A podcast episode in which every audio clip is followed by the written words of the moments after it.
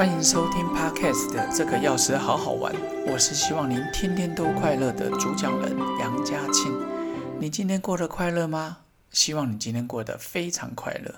今天会分享快乐学的第十九堂课：乐观主义、悲观主义、天真。也会分享瘦身的第十个步骤：多喝水的好处。希望听众们听完今天的节目之后，变成更加的乐观。荒漠中遇到甘泉哦。你害怕寂寞吗？你害怕孤独吗？有些人认为时间是完全没有价值的，他最常感到无聊。而您知道无聊是来自于什么吗？它是来自于人心的干旱。所以今天节目里，除了补充你心灵的干旱，瘦身的第十步骤，多喝了水的好处。也将解你身体的渴，让你身心都像遇到绿洲一样。想想我们小时候，水管跑出来的水，我们去喝也是非常的开心。夏天解暑的饮料里面，酸梅汁、绿豆汤、柠檬水、菊花茶、绿茶、薄荷茶、茉莉花茶、西瓜汁、山楂茶，都是非常的消暑。本来你现在嘴的嘴巴很渴。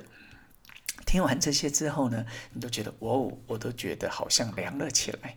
所以，乐观主义里面，根据日常的研究里，我们乐观人的做法其实比悲观者还要来的务实。什么意思呢？他不是欺骗自己说哦，我没看到，不是。所以今天的四个主题里面，第一个就是我们看世界的方式会带来什么样的影响。第二个就是。乐观与悲观的人在态度上有什么样基本的差异？接下来就是学习乐观，减少悲观会带给您什么样的好处？第四个就是多喝水可以带来更健康，跟瘦身也有关系哦。乐观的人会让我们觉得容易达到目标，悲观人觉得他容易放弃。乐观的人觉得身体比较健康，悲观的人容易忧郁。乐观的人往往活得也比较长寿，悲观人却活得很辛苦。根据研究，乐观的人比较不容易得到癌症，悲观的人却常常容易生病。所以呢，今天第一个就是我们看世界的方式带来什么影响。乐观的人认为问题是暂时性的、可控制的，我总有办法去解决。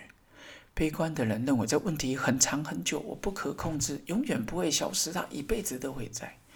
其实，这是要从去修习无常这个观念。生老病死是无常，生住异灭是无常，成住坏空是无常。小时候你待的学校，现在再去看，搞不好连校舍也换了位置。以前我们待的礼堂，也许也重新翻新，甚至敲掉重建。我常常觉得，无常的观念是让我们更珍惜缘分。有时候每个人就像一本书一样，我们从小到大会翻书，有时候不经意的就错过了。可是呢，有些人往往过得太认真，他带来太多的苦跟累。所以现在的我常常参加一些活动，我就是在当下的时候，我就用尽全力去吃饭、去玩游戏、去喝水、去唱歌、去旅游。可是当时间到、缘分结束之后，我就是来时应，去不留。来的时候我用尽全力，离开的时候我也不带云彩。最有名的公案就是一个老和尚跟小和尚要去过一个河，看到一个年轻女子过不了河，小和尚还在想要不要过去帮他，男女授受不亲会怎么样？老和尚就说：“哦，我帮你。”他就抱她渡河。过了河之后，到那天晚上，小和尚翻来覆去睡不着，就问师傅说：“师傅，我有问题。”师傅说什么问题？他说：“早上那个女生不是说男女授受不亲吗？怎么师傅还抱她呢？”师傅说：“嗯，哪一件事？”后来才说：“哦，我早就放放下了，你怎么还在记得？”这让我想起圣严法师有一次在高雄，那时候他应该还在军旅的生涯里，他就是遇到另外一个大师，两个人分配在同一个禅房，他就难得亲近大师，他就赶快说：“师傅，我可以问你问题吗？”那个师傅说：“当然可以啊，怎么了？”他就一股脑的把他这几年来的问题一直问，从晚上问到凌晨，然后那个师傅都笑眯眯的问他说：“还有问题吗？”到最后，圣严法师就想了好久。他就是那时候想不出有什么问题了。这时候，那个大师就像这样拍了桌床板一下，就说：“哪来这么多问题？可以睡觉了。”这时候，圣严法师说：“他突然觉得他身心放松，他突然通体舒畅，他就觉得哇哦，我身上的包袱通通丢掉了。那其实有点接近像禅宗说的桶底脱落。”我们平常被一个水桶箍起来，突然这个桶底掉了，水也流不住了，桶底脱落是一个无比畅快的事。像日本那一个，呃，那个大师啊，来唐朝的时候来这边有休息，我很喜欢他的书，然后带着禅宗的书过去，他叫做。一下子忘记他的名字，我的教授也有送他我他那一本书了 哦哦，道元禅师也有电影哦，非常喜欢哦，道元禅师。然后就是讲同体脱落的。接下来第二个议题就是乐观跟悲观人态度上有什么基本上的差异？乐观的人认为目标是可达成的，透过耐心、毅力、智慧。以我自己来说，这八九个月来瘦了十二公斤。我跟一些熟客讲说：“哎，你可以用这方法来瘦啊。”他就跟我讲说：“啊，不可能啦，我瘦不下来了，我不是你。”我心想，悲观的人常常一开始就拒绝，哪怕拒绝的理由根本就不合理，他还是一样拒绝。所以瘦身的过程中，也感谢新科家广播电台罗老师，他就私讯我，因为我们常常合作。他说。杨老师啊，有没有想来电台？我们邀约来上台讲一讲瘦身过程。我说好啊，因为现在的我也觉得瘦身其实比想象中容易。然后呢，刚刚说到悲观的人一开始就拒绝，其实前一阵子很流行的秘密或是吸引力法则，其实我运用它非常的久。它里面只讲到三个步骤：要求、相信、接收。从现在开始，你要睡觉的时候，你起床的时候，你也可以做这个步骤。因为我相信很多听众早就会了，但是我们就当成复习一下。他所谓的要求就是，你向宇宙下订单。我们常说，修行到最后，你跟宇宙没差异，你跟旁人无差异。你跟自己说，我要拿杯水，你自己就会去拿了。所以，要求就是向宇宙下订单。相信就是你相信你即将拥有，很多人卡在这一关，说啊，我不相信我有，我只是嘴巴说说。我想跟各位说明的就是，像我在药界有个好朋友哦，徐展才药师，我都叫他关松师兄。他有时候他跟我讲的事情，哦，我都会觉得，嗯，我都相信佛经上说的。他都跟我讲说，哇，我都还没有这么相信。我说没有，你要相信才有力量。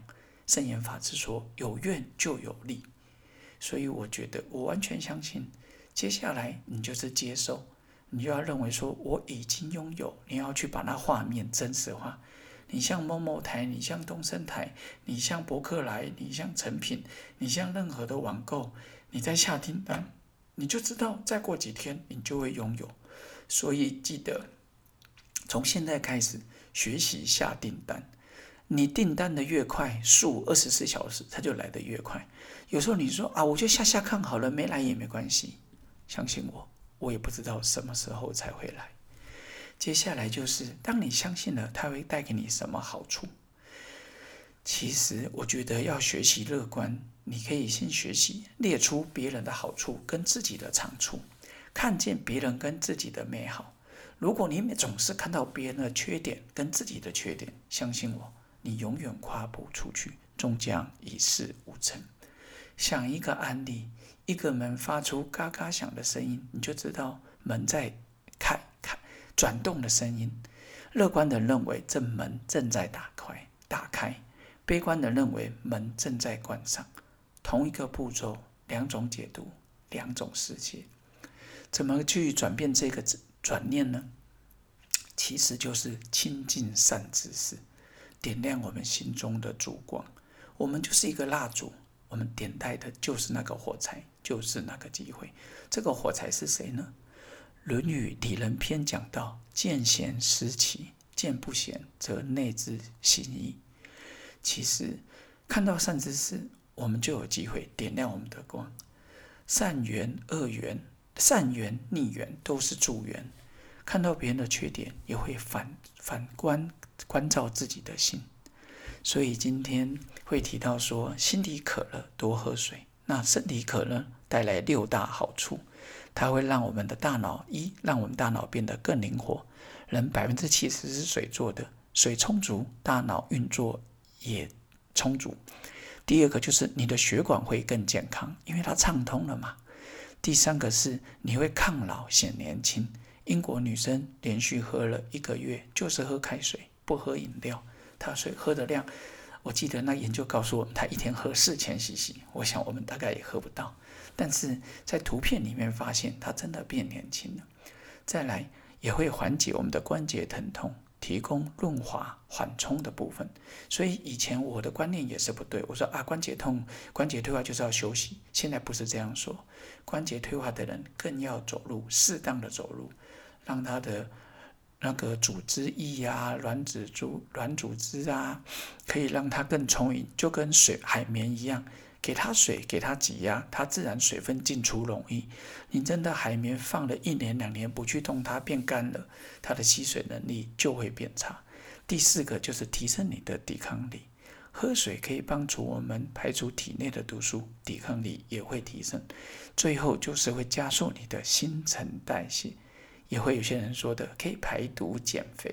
记得滚石不生胎，所以。最后就是跟各位说，什么叫终极的乐观主义？就是你领悟到了，不管顺境逆境，都是每个刹那都是宝藏。看世界的方式会改变我们的视野，找到内心的满足感与恬静感。所以从现在开始，保持你微笑乐观，迎向下一个旅美旅程的美好。我很喜欢罗文唱的《成员》。他的歌词让我觉得意境高妙，分享一段。他说：“尘缘如梦，几番起伏总不平，到如今都成烟云。情也成空，宛如挥手袖底风，悠悠一缕香，飘在深深旧梦中。繁华落尽，一身憔悴在风里。回头时，无情也无语。”明月小楼，孤独无人诉情衷。人间有我，残梦未醒。最后是一程风絮，满腹相思都沉默，只有桂花香暗飘过。其实人生到最后，你做的事情就跟那曾经香过的桂花。其实别担心，闻过的人就知道自己。也知道，节目尾声介绍下一堂快乐学的第二十堂课：黄金时间、累赘时间、被我们浪费的时间。记得，生命很短暂。如果你不断的拖延关键的事物，到最后吃亏的都是自己。书中的细节，我们下期再分享喽，拜拜。